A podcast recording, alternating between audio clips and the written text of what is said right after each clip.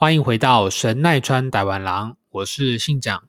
这是以台湾人的观点聊聊有关在日本的所见所闻、生活感受，以及我对这个世界的一些看法。透过台湾郎的频道，带你了解旅游书之外更多的日本。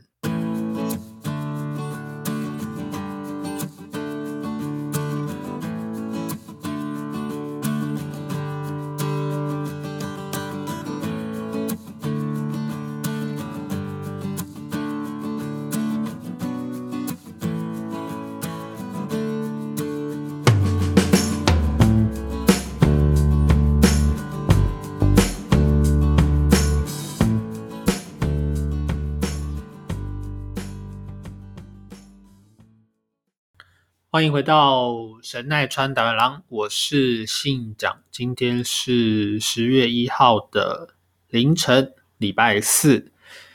今天是中秋节，那日本其实也有中秋节哦。日本的中秋节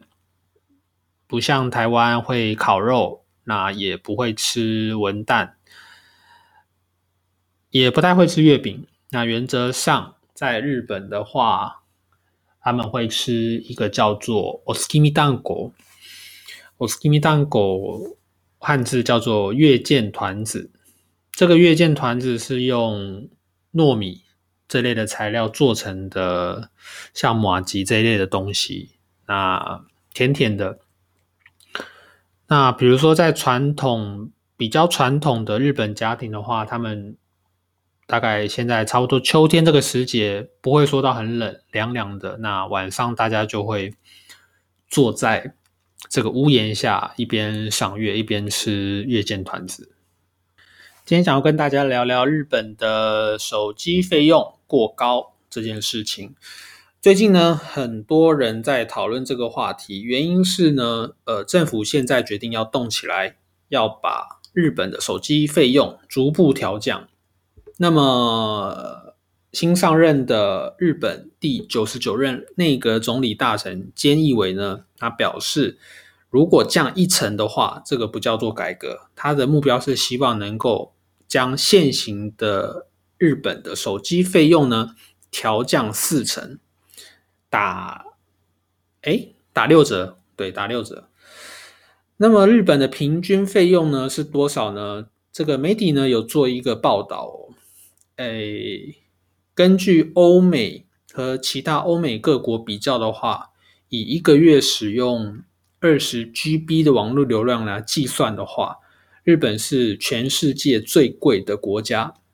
一个月的费用要将近台币两千两百块。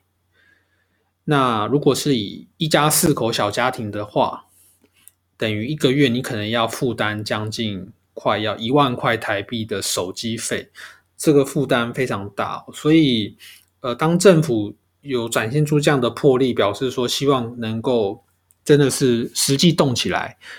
来调降日本的手机费用的时候，其实这一块是得到蛮多人的期待跟支持的，因为确实对于一般人来说，这样的费用真的太高。那也许对日本人来说啦，我觉得他们毕竟是从小。用手机用到大，那以日本的目前的三大电信业者，分别是 Docomo、还有 AU 跟 SoftBank 这三家来说呢，他们寡占了日本九成的市场，所以每一个日本人从小可能几乎都是使用这三个电信业者上来的人来说，可能不会觉得那么的有感觉，也许心里面会觉得很贵。不过呢，还是大家都是用这三间的电信业者的讯号。但是对于我来说，因为我是外国人，那我在来到日本之前，我在台湾用的手机费用一个月了不起四五百块，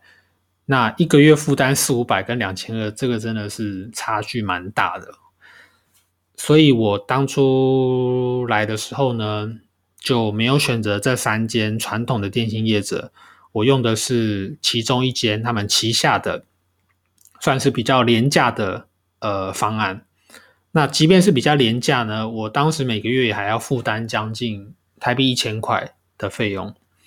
那么说出来，你可能会觉得有一点惊讶，负担一个月一千块，还不是吃到饱，一个月它只配给我两 G 的容量，你没有听错，只有两 G。如果超过两 G 的话呢，你的当月的手机的速度会变慢。那如果你不想让手机变慢的话，另外一个做法就是你可以额外加价买网络容量。但是我觉得这是一个非常蠢的做法，所以我原则上当时就是每个月呢也不太看网络影片，也不太看 YouTube，呃，大部分就是只有使用通讯软体居多。那因为通讯软体文字的话，其实不太会耗流量，所以一个月两 G 是没有问题。那在今年呢，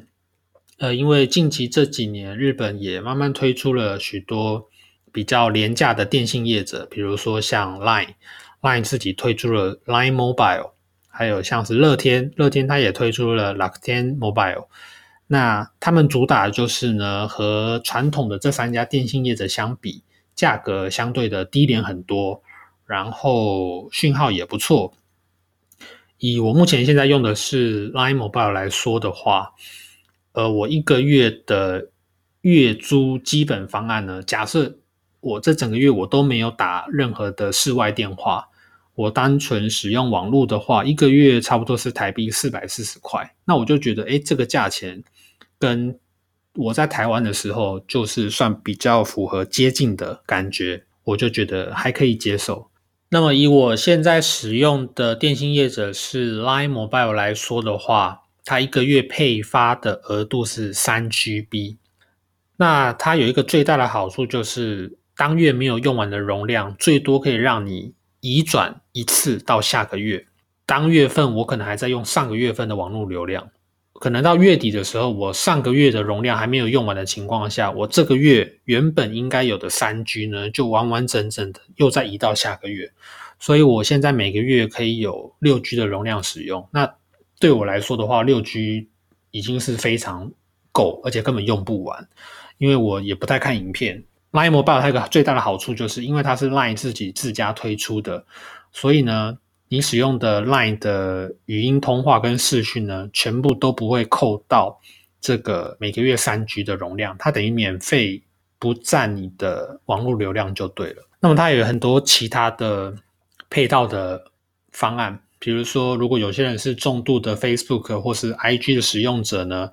它也有推出一个，呃，每个月月租加多少钱，你就可以享有 Line、Facebook 跟 IG，呃，无限的上网容量这样子。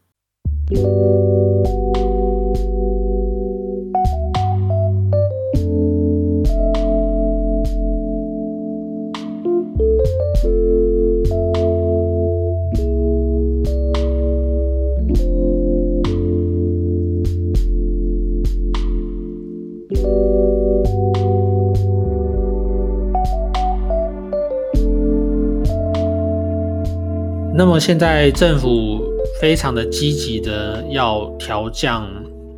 手机费率这个事情呢，而且看起来是势在必行。那么当然，对于这三大电信业者来说，他们其实也是叫苦连天，因为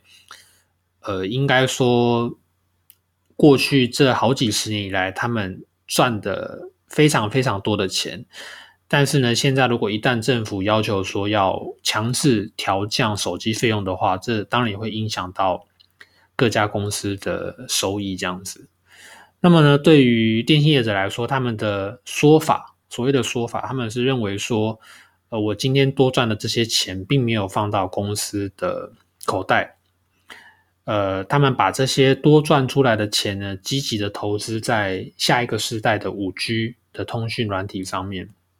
一一下子把这个手机费用调降的非常低的话，那么他们没有多出来的余裕的资金来继续投资五 G 相关的这些设备啦，还有所需要的这些资金。那么当然这是手机业者的说法啦，电信业者的说法。不过，呃，从目前整个新闻媒体上面的新闻来看呢，不会一下子马上就降价。呃，四成的手机费用可能会渐进式的，但是调降手机费这个事情是一定政府会做的，因为呃，确实在日本来说呢，他们还有很大的降价的空间。